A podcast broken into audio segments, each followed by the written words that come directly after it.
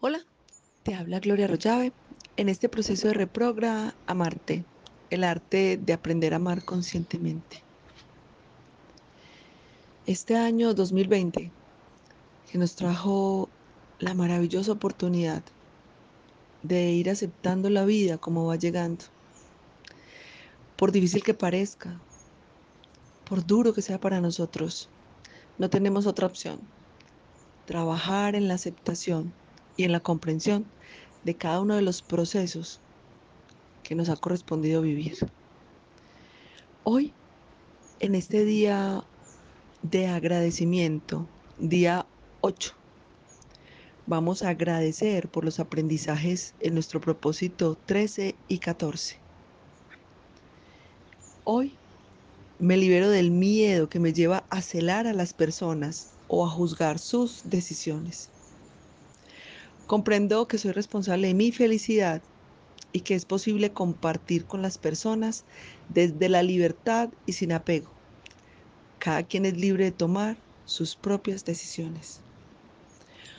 ¿Cuántas veces has pasado por situaciones en las que ha sido necesario trabajar mucho, mucho, mucho en el apego? En ese miedo de a veces ver derrumbados todos los sueños que construimos en torno a una relación de pareja con unos hijos. O también a veces te has sentido celosa o celosa o celoso con tus hijos, con tus hijas o con tus hijos, con las parejas que ellos eligen, con las cosas que ellos deciden hacer en su vida y te sientes desplazado y reclamas y reclamas porque no me dedicas tiempo, porque no estás aquí, porque no compartís con la familia, etcétera, etcétera. Celando a las personas y juzgando las decisiones que ellos toman. ¿En nombre de qué? Del amor. Eso hoy vamos a agradecer por esas personas que no permitieron que nosotros coartáramos su vida que tomaron sus decisiones de la forma que haya sido, haya sido de forma amorosa o haya sido por contraste. De forma amorosa lo llamamos por flujo armónico. Flujo armónico son las personas que nos enseñan con amor, con paz, mi pequeño saltamontes.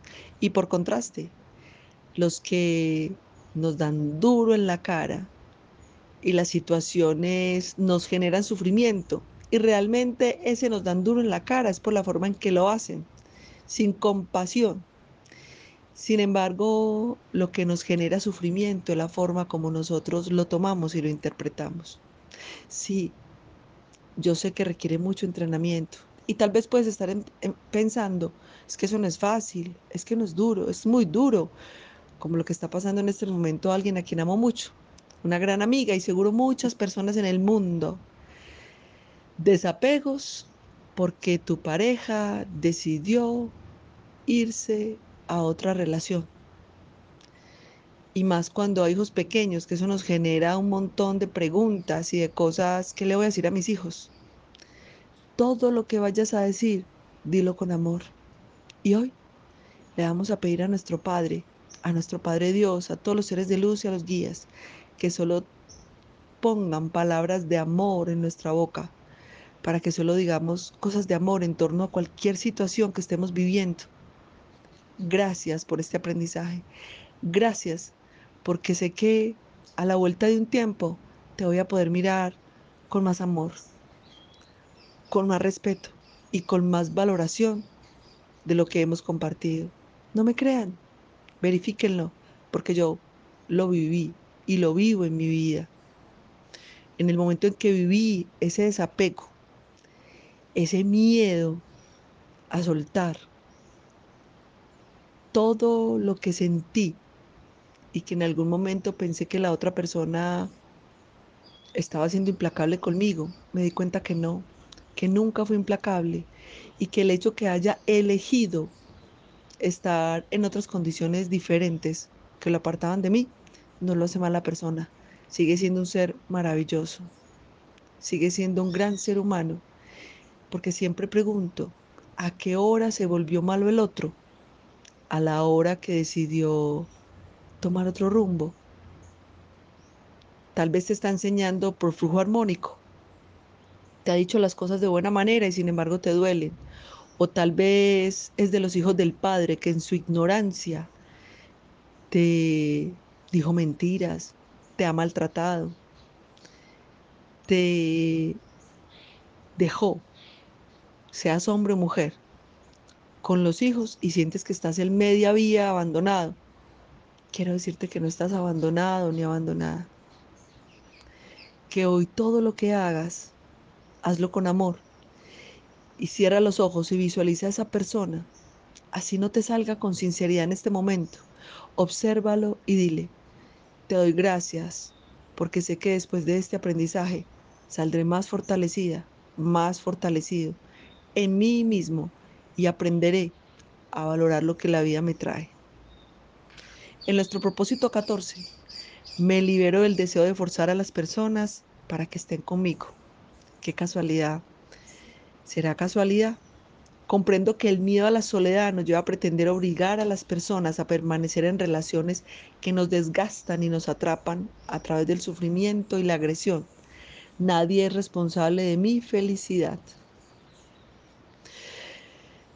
Manejamos un concepto de la importancia de pronto de mantenernos en cierto estado y queremos forzar a las personas a sostener lo insostenible, relaciones de pareja, relaciones afectivas que ya no van más.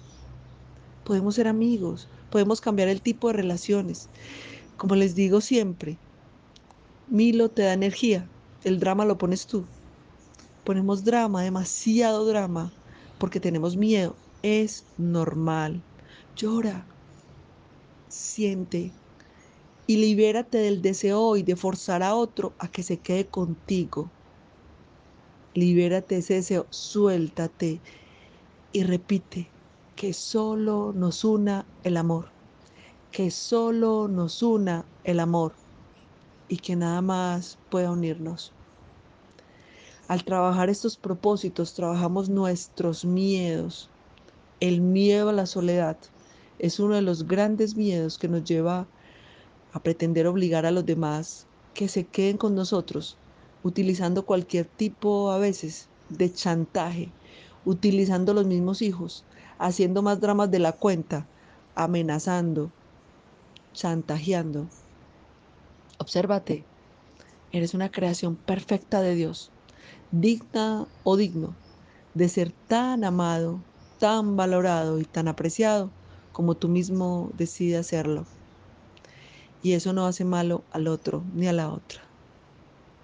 Hoy, en esta maravillosa mañana de martes, 17 de noviembre del año 2020, te deseo un feliz y maravilloso despertar de conciencia.